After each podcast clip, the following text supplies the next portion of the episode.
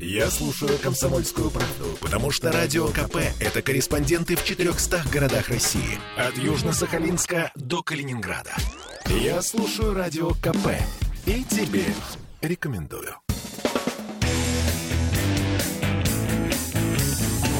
Где деньги, чувак? Здравствуйте, с вами программа «Где деньги, чувак?» и я ее ведущий, экономист Дмитрий Прокофьев. Это радио «Комсомольская правда» в Петербурге, и сегодня мы будем искать деньги на рынке труда. И в этом мне будут помогать э, э, эксперты, это Ирина Панченко, старший вице-президент Ленинградской областной торгово-промышленной палаты. Здравствуйте. Здравствуйте. А также в студии Кирилл Масленников, первый заместитель председателя Союза машиностроителей Петербурга. Здравствуйте. Здравствуйте. А также человек, который знает о рынке труда, наверное, все, что только можно знать. Это Юлия Сахарова, директор по северо-западу рекрутинговой платформы headhunter.ru или hh.ru, да, правильно? Добрый день. Добрый день. И э, первый вопрос, наверное, я обращу к Юлии. Э, вот э, есть такая пословица, которую мы все знаем. Без труда не вытащишь э, рыбку из пруда. Да, такая знаменитая. Но меньше знают ее продолжение. А без пруда не вытащишь рыбку из трудом. И вот э, мой вопрос к вам. Где же тот пруд, э, в котором нам предстоит ловить э, рыбку, зарабатывая? Что вообще произошло за этот год на петербургском рынке труда, на рынке труда Ленинградской области, ну и на северо-западе России, везде, где сейчас слушают радио «Комсомольская правда» в Санкт-Петербурге? Очень глубокий, объемный вопрос. Давайте коротко. Да, я постараюсь коротко, потому что многие на своем опыте пережили, что происходило на рынке труда в этом Я году. могу сказать, это был вообще кошмар для меня, по крайней мере. Да, и он, конечно, продолжится с нами. Но если кратко, то самый провал такой на рынке труда по объему вакансий был в апреле и в мае. То есть в апреле минус 15%, в мае минус 25%. Но потом уже с июня все стало восстанавливаться. Мы говорим не о тех, кого уволили, а говорим о том, что просто меньше стало предложений по работе. Да. То есть еще пока не выгнали никого. У нас безработица остается пока на приемлемом уровне. Да, потому что работодатели снизили свои планы по найму, заморозили найм, никого не нанимали какое-то время. Часть Но компаний стали в простой, то есть не знали, что будет дальше. Кто-то вел разговоры по поводу сокращения, ну, то есть ситуация была нервная для всех, безусловно. Потом все стало восстанавливаться, но вопрос вот кто стал восстанавливаться, кто стал востребованнее на рынке труда в большей степени. И по нашим наблюдениям, сейчас вот к концу года рынок труда, он примерно вернулся по объему вакансий к началу 2022 года. Не, перешел, не превзошел по количеству количество вакансий, которое было в 2021, когда прям всем нужны были все, и было очень много вакансий. И все-таки спрос более снижен на, условно, юристов, бухгалтеров и вообще на белых воротничков в офисе. Но при этом очень сильно вырос спрос к концу года сейчас на специалистов в области производства, практически на всех. И мы понимаем прекрасные причины и задачи отрасли и в этом году, и тем более в следующем. И еще более резко вырос спрос на людей в рабочем персонале. Там просто прирост 225%. Вы знаете, в нашей передаче несколько месяцев назад э, выступал э, академик Ростислав Капелюшников, э, заместитель директора Института труда Высшей школы экономики, который сказал, что говорит, больше никакие, вот когда его спросили, только это было как раз начало всего, э, сказал, что нет, больше все, никакие белые воротнички нужны не будут, нужны будут рабочие, да, а всем, кто привык сидеть в офисе, придется приготовиться к большой ложке дегтя. Э, на них спроса не будет, зато будет спрос на тех, кто будет что-то делать руками. Это подтвердилось? Ну, я сомневаюсь, что он сказал настолько все жестко, может быть. Нет, это это, так было воспринято. говорит э, очень всегда. Ну, я хорошо, я передал смысл его слов. Ну, суть в том, что в любом случае рынок труда и в России в том числе это такая большая пирамида, где в основании самые массовые профессии на рынке труда. Самые массовые это продавцы, менеджеры по продажам, там, комплектовщики, водители, учителя, охранники. Вот это самый большой массив вакансий и рабочих мест на рынке труда. А вот дальше пирамида уходит вверх, и там встречаются все остальные белые воротничковые вакансии. Поэтому на самом деле серьезного глубокого провисания ни по каким профессиям нет. Но я совершенно согласна, что смещение спроса, повторюсь, вот, но юристов очень высокие индексы конкуренции. Они в районе 7 в течение всего года держатся. Это значит на одну входящую вакансию. Для юриста там 7-8 входящих новых резюме. Это конкуренция в пользу работодателя. И наоборот, то, что я говорю, кто сейчас вот в мега спросе рабочий персонал, там на одну входящую вакансию на рабочего, там фрезеровщик, слесарь, токарь, например, одно-полтора входящих резюме, ну, либо активного соискателя. Это архи недостаточно. И я тогда адресую вопрос Кириллу Масленникову, э, Союз машиностроителей Петербурга. Это все так? Да. Что машиностроители здесь... говорят по этому поводу? Машиностроители, они не только говорят, они выпьют, я бы даже сказал. Не первый год. И уже не первый год, да, совершенно верно.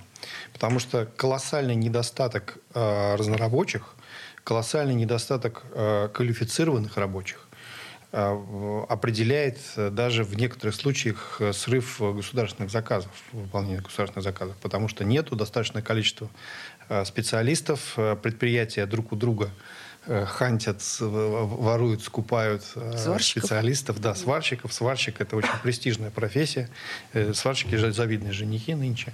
И это надо понимать, это, это очень серьезно, потому что, потому что люди, которые выбрали эту профессию или ее готовы обрести, они будут обеспечены работой на ближайшие несколько десятков лет, это точно. Я бы в сварщике пошел, пусть меня научат. Совершенно верно. А вопрос, а вот научиться, если сейчас действительно люди захотят пойти в сварщики, ну, вот, послушайте, послушав нашу передачу. Э, а где они смогут э, освоить это мастерство, ремесло, эту профессию, вот и за какой срок, если насколько это реально сейчас? Ну, э, могу сказать, что то есть основ, основная, основное, основное содержание жалоб промышленников в том, что существовавшая ранее в нашей стране система профессионального образования снизила свою эффективность, во многом разрушена. И поэтому, поэтому такое количество э, специалистов нужной профессии быстро не обучить негде. Э, а, вопрос, простите. Э, я сразу знаю, что торгово-промышленная палата Ленинградской области очень давно и много работает именно с работодателями в области аккредитации образовательных программ в этой сфере. Ирина Юрьевна, это есть такой момент? Да, такой момент есть. Мы с 2015 года занимаемся этой процедурой. А, с точки зрения работодателей смотрим, насколько адаптированы к реальной жизни образовательные программы в образовательных э, организациях. Но вы увидели вот эту историю с то, что сказал Кирилл, с разрушением системы проф, э, вот этого среднего профтехобразования, э, которое не позволяет готовить рабочие кадры.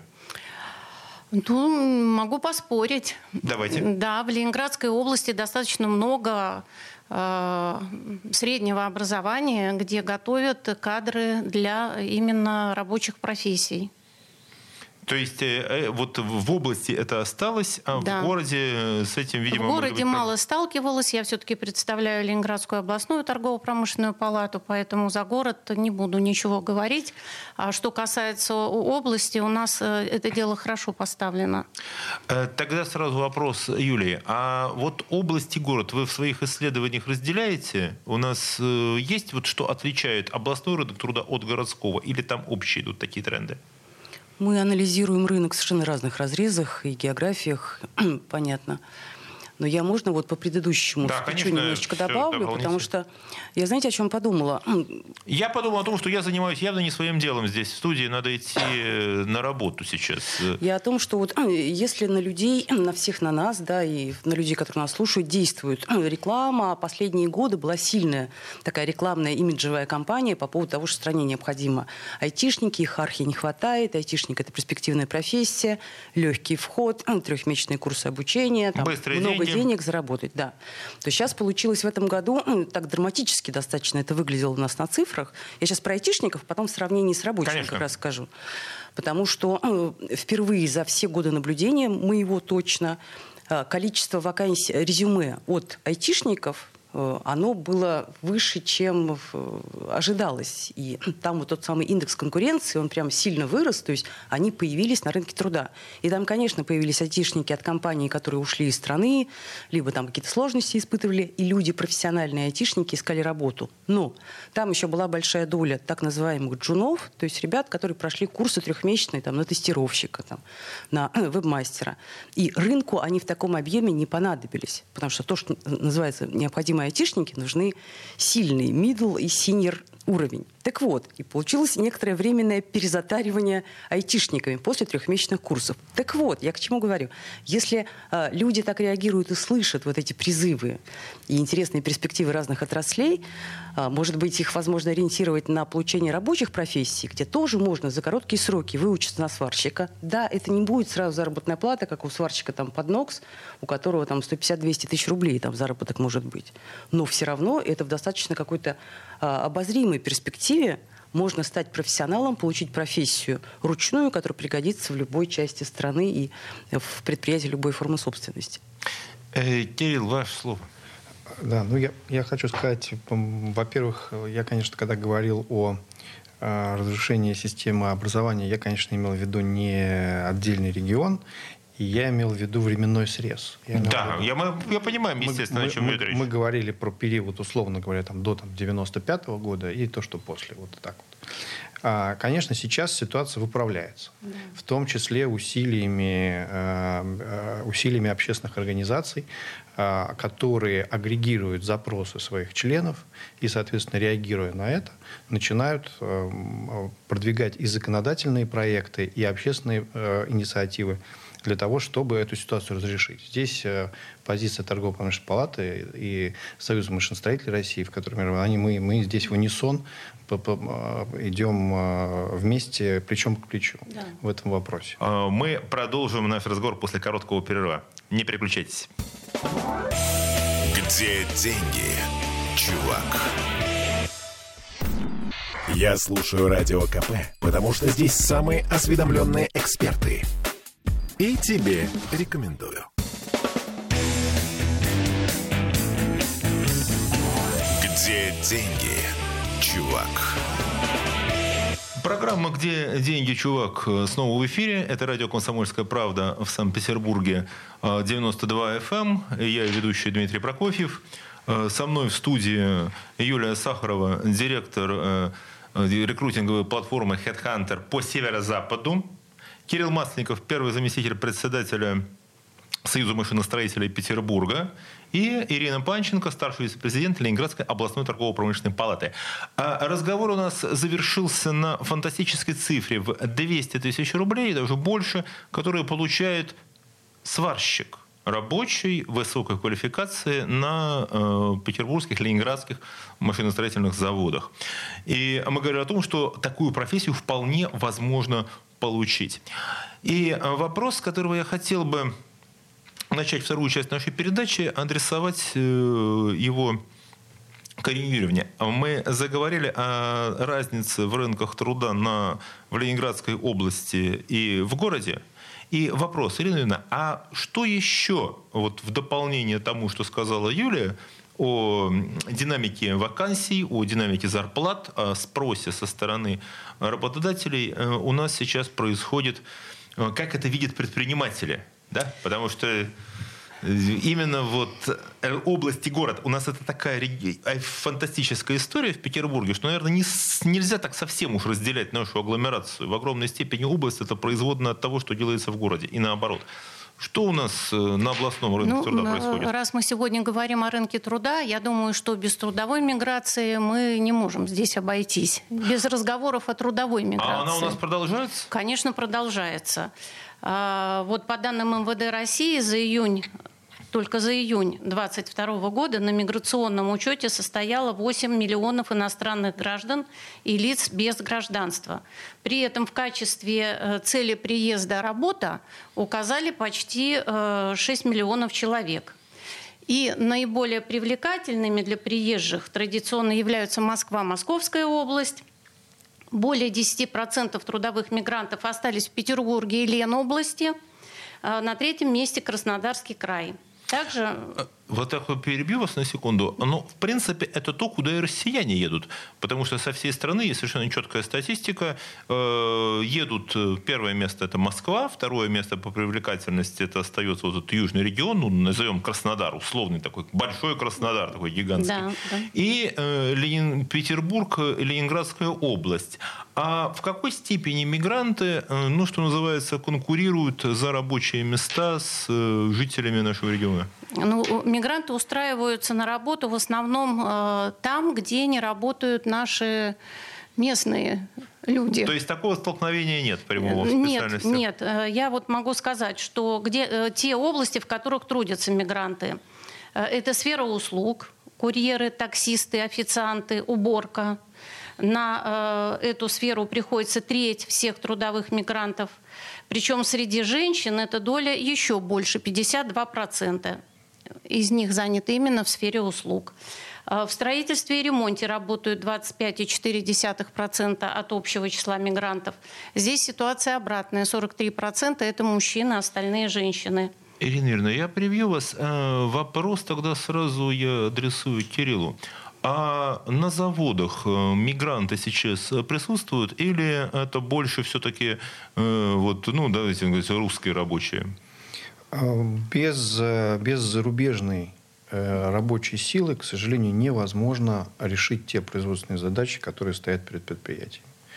А, необходимо отметить, что если мы говорим про а, рабочих высокой квалификации, то в значительной степени это эм, мигранты из... Не мигранты, но приезжающие. Да, люди да. Как, э, из Белоруссии.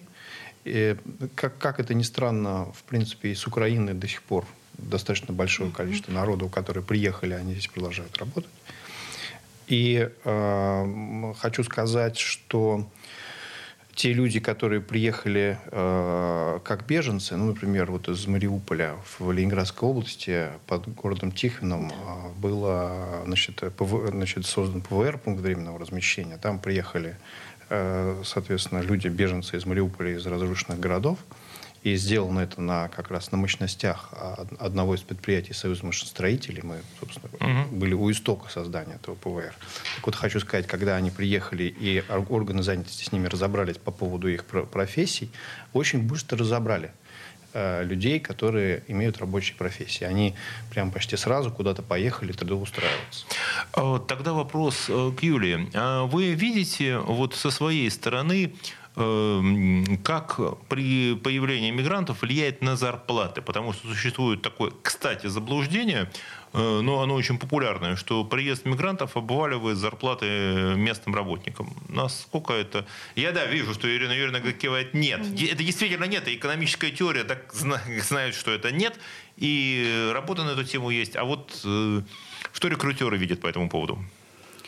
Эм, я бы тоже сказала нет. Более того, по аналитике это сложно увидеть, а тем более это сложно увидеть в 2022 году, который отмечен очень высокой инфляцией, которая повлияла на номинальные зарплаты всех. И поэтому вот те суммы, на которые выросла а, предлагаемая зарплата, ну вот такая медианная, средняя предлагаемая зарплата в вакансиях опубликованных, она всего в 2022 году плюс 4%.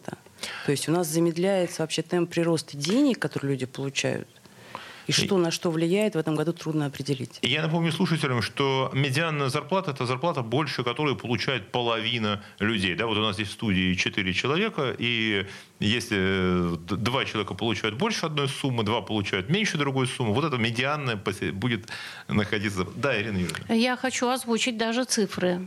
А, так, при, при среднем предлагаемом в городе доходе, например, дворника от 20 до 50 тысяч рублей, мигранты ожидают получить не менее 60 тысяч рублей. Поэтому они не могут обваливать. Вот если мы возьмем э, пример хотя бы один.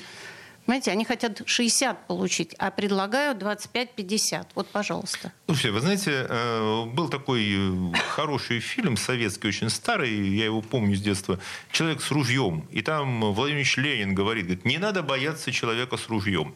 Э, не надо бояться мигранта с лопатой, не надо бояться мигранта, который приехал к вам, потому что не надо бояться человека, который приехал. Он не отбирает ваши рабочие места, наоборот, он может сделать, благодаря его труду, производство происходит то, что вы не могли бы сделать своими руками. Да, Кирилл, я киваю, ведь просто здесь Да, вы не слушай, видите, надо- но не надо- слышите нас. Не, не надо бояться мигрантов со сварочным аппаратом. Да, так что, потому что производя, делая свою работу, совершенно верно, он запускает в гражданский оборот продукцию, работу с которой а, а, снабжает работой э, больш- нек- некоторое количество белых воротничков, например. Ну, то есть можно и так сказать. Или инженеров. Поэтому а, наличие мигрантов э, на рынке труда определенно разгоняет, э, разгоняет нашу экономику и наши производственные возможности. Может, я фразу одну скажу, даже хуже, я бы сказала, что ну, без мигрантов, без приезда людей в Россию на рабочие места очень высокие риски для экономики. То есть нам не хватает собственного населения, потому что демография не, не очень хороша. А, Есть дефицит по целому ряду направлений рабочих мест, и без мигрантов мы не справимся. Да, Ирина Юрьевна. Ну, Поддерживаю. А, К тому, что я говорила, хочу дополнить вот еще что. А, Сейчас я говорила о тех мигрантах, которые въезжают к нам в Россию без виз. Но у меня есть еще статистика по тем мигрантам, которые с визами к нам въезжают. А, Например, из Китая. Во-первых, хочу сказать, из 25 стран востребованы иностранные работники, э, которые приезжают к нам с визами. Э, Работодатели планируют привлечь из Китая 78,6% для осуществления трудовой деятельности в сфере деятельности гостиниц и предприятий общественного питания, строительства, торговли оптовой и розничной, ремонта автотранспортных средств и мотоциклов, сельского хозяйства и так далее. Из Индии, из Индии 11,6% э, Приедет. работодатели, да, хотят привлечь Слушайте, ну это из означает- Сербии, Турции, Вьетнама, и, и все это по отдельным отраслям раскладывается. То есть э, вот этот вот поворот э, на восток и юг, который сейчас э, декларирует э, российская экономика, то он, естественно, отражается и в том, что укрепляются связи вот этой вот именно трудовой миграции, переезд специалистов. И, видимо, я подозреваю, что речь идет в данном случае о квалифицированных специалистах достаточно, да, если уже здесь из дальнего Из- зарубежья ехать, ехать работать из Китая, из Индии в Россию, да, то речь идет, конечно, о работе, наверное, за хорошие деньги и с хорошей квалификацией. Да, конечно. Вот э, вопрос у Кирилла, да, есть сомнения. Нет, Просто существуют эм, виды деятельности, которые достаточно сильно, ну не скажу монополизированы, но охвачены эм, бизнесами из э, с Дальнего Востока, да, с Азии, и они в основном стараются привозить своих соотечественников. Есть такая история. Там никто не говорит про высокую квалификацию, высокую зарплату. Но важно, чтобы это были свои. Важно, чтобы это было связано, ну, например, в, в сфере заготовки леса, в сфере, в аграрной сфере. Часто, если те же наши китайские предприниматели развивают бизнес в России, они приглашают именно китайских рабочих. И вот как-то каким-то образом оценивать уровень оплаты труда и условия труда я не готов. То есть это уже другая история. Другая. Но на самом деле интересно, потому что мы сегодня развеяли несколько мифов таких о мигрантах на рынке труда. Я считаю, что это важно, потому что э, главный вывод, что без них в любом случае сейчас российской экономике без приезжих не обойтись. А Мы э, продолжим после короткого перерыва. Где деньги, чувак? Попов изобрел радио, чтобы люди слушали комсомольскую правду. Я слушаю радио КП и тебе рекомендую. Где деньги, чувак? И э, снова здесь в студии Дмитрий Прокофьев, программа «Где деньги, чувак», э, радио «Комсомольская правда» в Санкт-Петербурге. И рассуждаем мы с моими коллегами и экспертами о рынке труда в нашем городе и в Ленинградской области и о том, где, кому и за сколько нам лучше работать. Э, Со мной в студии Кирилл Масленников, э, первый заместитель председателя Союза машиностроителей Петербурга, Юлия Сахарова, директор по северо-западу рекрутинговой платформы Headhunter, hh.ru, и э, Ирина Панченко, старший вице-президент Ленинградской областной торгово-промышленной палаты. Мы говорили в первой части о том, что уровень зарплат сейчас для рабочих специальностей может превышать э, то, что за, может заработать выпускник даже престижного вуза. Там мы говорили, что есть рабочие специальности, где платят от 200 тысяч за высокую квалификацию. А о том, что мигранты на самом деле не обваливают рынок зарплат, как многим кажется, а наоборот своим трудом э, поднимают его да, и задают определенную высокую планку для работы. И упомянули, наверное, могли сказать об этом больше, о том, что где все-таки нам учиться вот э, этому производству. Потому что, э, я могу сказать, проблема ведь не только в рабочих, Кирилл. Нам нужны э, и э, инженеры, нам нужны и специалисты по организации производства. И, наверное, нужно, чтобы за это брались э, как можно раньше. Потому что то, что сказала Юлия, да, э, компьютерщиков, айтишников уже наготовили столько, особенно начинающих, да, что их оказался переизбыток. Нет, квалифицированных всегда не хватает. А вот тех, кто через три месяца хотел получать уже там, э, устроиться в Google, да, через три месяца таких, наверное, оказалось слишком много. Кирилл, что можно было бы сделать? Ну, знаете, э, мы, э, как э, исследуя ситуацию с подготовкой кадров, с кадрами для наших предприятий, как и другие российские общественные организации, значит, естественно, слушали от работодателей некоторые ну, претензии, такие стоны в отношении подготовки студентов, значит, претензии в адрес вузов. Значит, мы по, этой, выявив проблему, ну, что вот э, в вузах готовятся специалисты, которым долго приходится с ними мучиться, их надо переподготавливать, их надо обучать, а за это время, то есть получается, что предприятие тратит свои на это ресурсы, а за это время при этом дорого оценивать труд этого специалиста а, достаточно сложно, поэтому здесь такая есть мертвая зона для молодых специалистов, которые не все готовы в эту мертвую зону пойти и идут там в продажи, например, вместо того, чтобы идти в инженеры.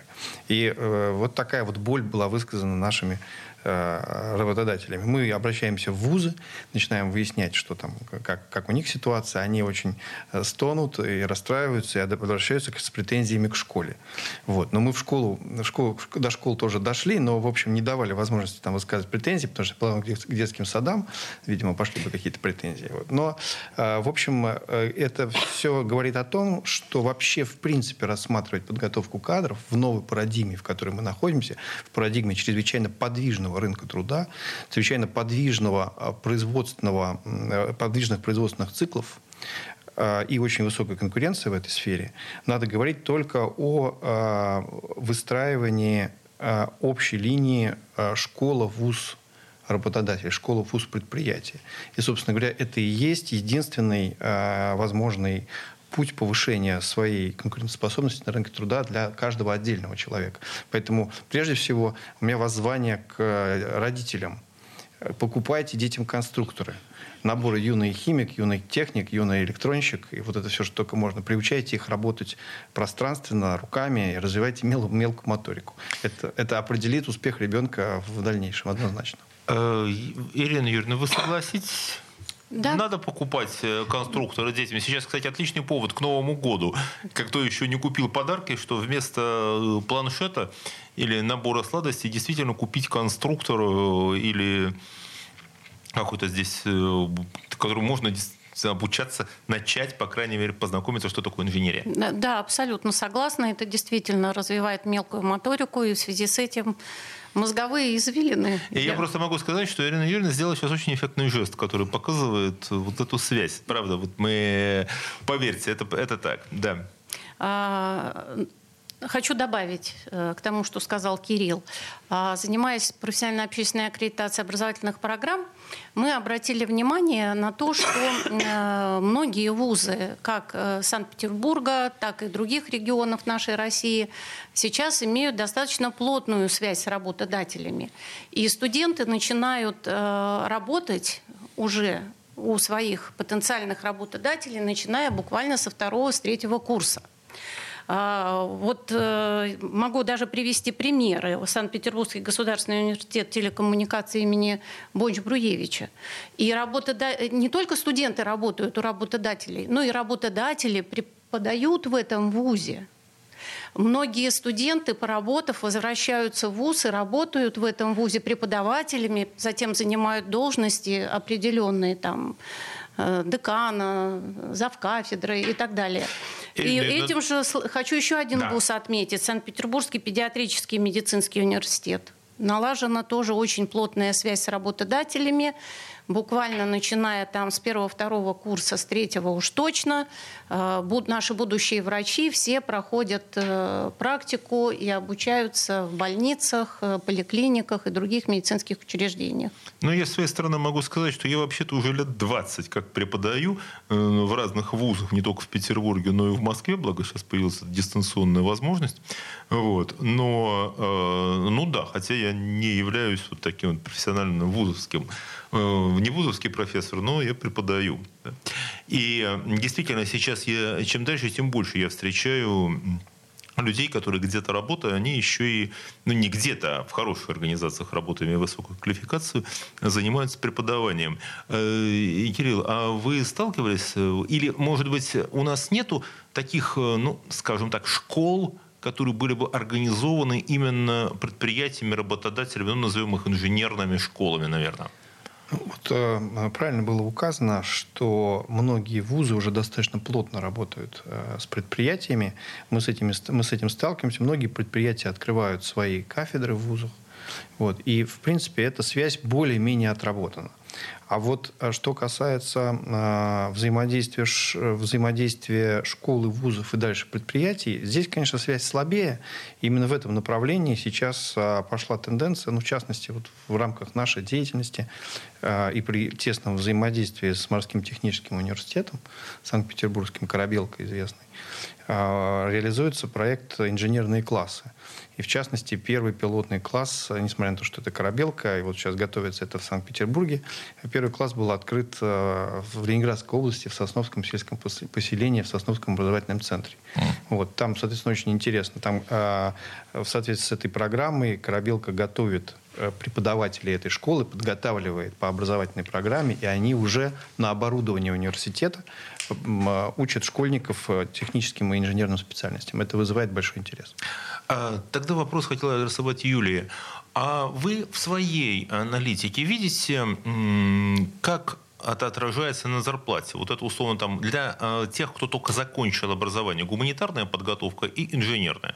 Условно, э, выпускник э, гумани, по гуманитарной специальности, выпускник э, вот такой по технической специальности, кто из них будет иметь преимущество по зарплате? Слишком общий вопрос, потому что Давайте они все, все сильно я, разные. Я потому что среди условно там, технических специальностей можно даже приплести немножечко сюда даже тех же айтишников, которые работают тоже вообще со школы начиная, особенно талантливые ребята, в школе уже ведут проекты, потом в вузах, и они уже на выходе из вуза, получается, ну, практически готовые специалисты и претендуют уже на практически вот такие медловые заработные платы. Но если сказать в среднем, то мне кажется, что недостаточно высокие заработные платы для молодых ребят из технических вузов для того, чтобы их поддержать в профессии. Вот то, что Кирилл сказал, нам об этом говорили разные города и регионы и предприятия. И я вспоминаю, Екатеринбург говорил инжиниринговая, инжиниринговая компания строительная, где вот инженеры-проектировщики требовались. Они говорили, что к ним ребята приходят, трудоустраиваются, работают месяц-два, потом уходят в курьеры-комплектовщики, потому что у них семьи, ипотеки, и им не хватает той зарплаты, которую может предприятиям предоставить. Ну, я могу сказать, вот я по своему опыту, когда я столкнулся с э, инженерными школами во Франции, это именно специалисты, это еще не высшее образование, это даже так, чуть меньше, это ниже бакалавра, да, ну, условно, там после трех лет вот такого технического образования, да, потом там бакалавр. Вот. Э, речь идет о том, что вот выпускник такой инженерной школы, э, старт, зарплата стартует от 5000 евро. На крупных, естественно, его берут уже с прицелом на крупные. Это сложная там такая система подготовки. Это ребята, которые, ну, вот это конкретные технари. Да? Э, ну, понятно, в России сейчас таких зарплат для начинающих инженерных работников нет. Но то, что без денег которые были бы направлены на то, чтобы мотивировать людей выбирать инженерную профессию, выбирать вот этот профессиональный рост, конечно, здесь ничего не получится. Вообще, э, да, я вижу, но мне такое ощущение, что наша беседа приняла формат такой, знаете, что называется, есть такая, стратегические сессии, что вот сейчас у нас как-то вырисовывается такой контур, контур какого-то эффектного, хорошего решения. Что нам надо будет сделать, а для того, чтобы наш рынок труда заработал по-другому. И мы поговорим об этом после перерыва. Где деньги, чувак? Я предпочитаю правду, правду, а не слухи. Поэтому я слушаю Радио КП. И тебе рекомендую.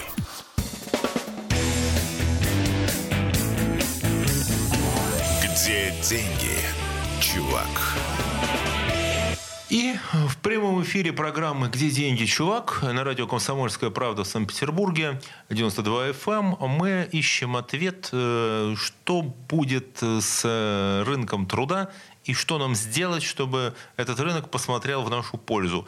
Э, со мной в студии э, Ирина Панченко, старший вице-президент Ленинградской торгово областной торгово-промышленной палаты, Э, первый заместитель председателя Союза машиностроителей Санкт-Петербурга Кирилл Масленников и директор по северо-западу рекрутинговой платформы э, Headhunter hh.ru, как это все полностью звучит, Юлия Сахарова. Э, и как раз я вижу, что у Юлии есть очень отдельная большая мысль о том, что же, как, какой стратегии нам придерживаться для того, чтобы заработал наш рынок труда в нашу пользу. Да, спасибо большое. Мы в кулуарах немножечко обсудили о том, что мы все душой болеем за производство. И э, те э, мысли, которые прозвучали перед этим, они, конечно, ценные и важные. Но я бы хотела добавить еще один такой важный э, срез, э, который покажет, что ситуация еще сложнее, чем нам всем кажется. И э, это как раз моя любимая тема про демографию и про то, что э, за тот ценный ресурс, который мы обсуждаем, то есть молодые ребята, которые находятся в фазе выбора. Вот куда им пойти? В IT пойти, в производство, на сварщика, на маркетолога, на digital-аналитика. Куда ему пойти? И в силу того, что таких ребят, вот эта возрастная когорта от 18 до 24 лет, их в два раза меньше, на 50%, чем в 2010 году. То есть физически сейчас ребят, за которых борются разные отрасли на нашем не очень изобильном рынке труда, а, эта группа ребят не очень большая. Соответственно, я вот соглашусь с тем, что говорил Кирилл по поводу школ. И вот те кейсы, которые мы слышим, то, что компании открывают инженерные классы, то, что вот фармацевтические, высокотехнологические компании тоже открывают химико-биологические классы. Гуманитарии экономисты открывают свои классы. То есть все пытаются бороться, и и ранее профориентировать ребят, чтобы дать им возможность посмотреть. И у ребят была вот такая палитра выбора и ранний профвыбор, после которых их гарантированно получат там, после школы технический вуз.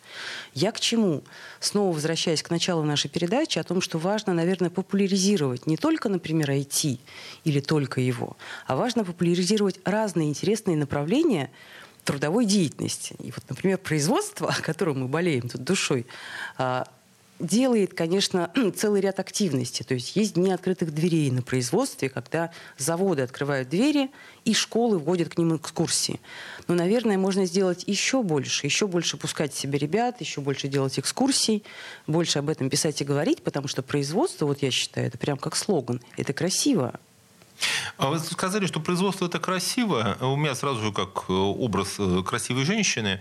И э, вы упомянули интересную историю о том, что у нас резко сократилось число вот тех самых молодых людей, которые, ну, по объективным причинам, могут сейчас решают, куда им пойти работать. Дело в том, что буквально несколько дней назад заместитель министра социального обеспечения Ольга Баталина, выступая эм, сказала, что, а вы знаете, что у нас количество молодых женщин вот в возрасте от 20 до 29 лет сократилось до минимума вообще за всю историю. Да? Там сейчас всего э, на 40% сократилось по сравнению с тем самым 2011 годом, да? ну просто потому, что был э, провал по количеству рождений.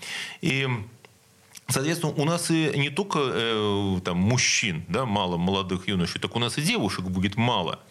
И вопрос в том, наверное, а есть ли у нас на производстве сейчас э, такие женские профессии, на которые, может быть, имело бы смысл ориентировать молодых женщин, Кирилл? Ну, такие э, профессии всегда и были. И понятно, что, эм, допустим, женщины в числе, из числа инженеров, это достаточно уже не является чем-то удивительным. Инженеров женщин много. А, много очень э, специалистов, э, э, скажем так, которые занимаются сопровождением производственных промышленных проектов, процессов. Это очень часто женщины. Поэтому мнение о том, что производство промышленность это такая суровая, исключительно мужская среда, это давно уже не так. Слушайте, вы знаете, я сразу такую историю вспомнил. У нас был знакомый нашей семьи такой уникальный Борис Соколов. Он был потом профессор как раз ЛАТИ. А до войны он был, э, я имею в виду Отечественную войну, он был э, технологом крупного ленинградского завода. А, такой. И он очень любил рассказывать историю, как весь завод буквально стоял, а это, напомните, 30-е годы, когда за невыполнение плана давали от 5 до 8 лет. А, Тут не выполняет план, э, рабочие не тянут шлифовку. Но не работают и все. А почему не работают? А потому что если они будут выполнять все нормы, которые им назначили, то им поднимут, э, поднимут нормы выработки, снизят расценки. В общем, ну, они хотят вот работать, как работается. И э, тогда он, а он отвечает за технологию, он отвечает за выполнение плана, причем вот реально головой. И он тогда перевел, поставил к шлифовальным станкам, поставил девушек, которые на заводе работали, выполняя там, ну, менее квалифицированную какую-то работу, научил их, поставил к ним мастера, стоял за их спиной сам. Вот. И очень быстро они выполнили и перевыполнили всю норму, стали очень много получать и, в общем-то, спасли в этой ситуации план, да, потому что отношение было говорит, более серьезное. Говорит, мужики говорит, прямо ходили все очень недовольные тогда к нему, значит, возмущались, говорит, что ну что ж ты так. А он говорит, ну нет, вы знаете, вам дай вольную жизнь, а кто план выполнит? Значит, станкостроительный завод. И вот это, да. Да, можно я добавлю, потому что по поводу женщин все-таки есть некоторая специфика и там физическая сила в том числе, там некоторые допуски, вредности и все прочее. И это, конечно, бросает уже в наш маятник вот обсуждение к другому обратно краю, к работодателям, которым важно технологизировать производство, там, это удобство рабочих мест, это некая вот рабочая среда комфортная для того, чтобы в ней находиться. Производительные станки, там, своевременно отремонтированные, прозрачная заработная плата, корпоративные взаим, взаим, взаимодействия, там, карьерный рост. Ну, то есть это следующий целый пласт, которым необходимо заниматься, чтобы людям хотелось туда дальше выбирать профессию промышленную, производственную и идти работать на производство. Я хочу Все сказать связано. еще, что буквально э, вчера, я знаю, Ленинградская торгово-промышленная палата областная подводила итоги конкурса «Бизнес развивающий регион». И там э, на этом мероприятии было очень много крупных производственных предприятий. И вот э, эти там, награды да, очень часто выходили получать не руководители этих предприятий, а выходили женщины. Ну, то есть, да, сотрудники, там, и не обязательно тут меньше, сотрудники именно вот там технологических производственных направлений, женщины, которые там делают карьеру э, профессиональную, причем именно в инженерной сфере на промышленных предприятиях. И, Ирина Юрьевна, а вот это э, такое уникальное явление было в этом году или это такой тренд уже все-таки? Нет, это тренд, это не уникальное явление. Действительно, э, конкурс «Бизнес-развивающий регион» мы проводим каждый год. И, вот я поэтому и спросил, да, вы можете наблюдать эту динамику? Да, да, да, начиная с 2003 года. И э, я должна сказать, что руководители дают возможность Э, своим таким выдающимся, может быть, даже сотрудникам Э, среднего звена пойти и получить эту награду. И... Но они именно работают, что очень важно, в производственной Конечно, отрасли. у нас только, у нас коды АКВЭД только производственники. Только производственники могут участвовать в этом конкурсе. В основном эти женщины действительно возглавляют или работают э, в технологических отделах, или в экологических отделах, или в отделах сертификации и стандартизации. Достаточно большой вклад они э, осуществляют техника, на производстве. Это, техника, это все инженеры, это все инженеры, девушки-инженеры. Э, Кирилл, а у нас в последнее время стало больше вот женщин-инженеров, или вы не замечаете это в своей отрасли? Ну, вы знаете, я должен сказать, что общаясь с предприятиями э, по, по долгу работы, я не, не занимался, скажем, с подсчетами и сравнениями. А по ощущениям? Но должен, вот... но должен, должен сказать, ну, например, среди технологов женщин много, причем независимо от, э, от отрасли. Вот, допустим, технология, которая требует особого внимания э, к деталям, э, такой любви к э, выстраиванию очень длительных, скрупулезных цепочек. Вот это, это все. Да, вот это очень хорошо. Скрупулезность, внимание угу. э, и такая, может быть, требовательность и к себе в первую очередь. И к себе в первую очередь. Слушайте, вы знаете что? У меня сложилось по вот итогам нашей такой э, импровизированной стратегической сессии, которая у нас здесь произошла фактически, да, наверное, несколько э, таких рекомендаций, которые могут быть услышаны не только слушателям нашей передачи, но и э, всеми, кто интересуется проблемой рынка труда э, в нашем городе, ну и в стране в целом. Э, что нужно для того, чтобы, как там модно говорить, возродить российскую промышленность? Да? Сейчас нужно обучение техническое, математическое, чем раньше, тем лучше и э, всяческое продвижение престижности вот этой техники, математики, инженерных профессий. Первое. Значит, нужны, конечно, деньги на повышение э, заработных плат э, инженерам, э, специалистам, сколько бы ни стоило. Это то, что окупается. Это то, что они будут создавать э, вещи с очень высокой добавленной стоимостью. И это, конечно, э, совершенно другое отношение к женщинам. Нужно понимать, что женщина должна тоже видеть себя на производстве, причем не с, там, не, с лопатой в руках, да, и не с носилками в руках, как это иногда себе рисуют, да, а это на хорошо организованном высокотехнологичном рабочем месте.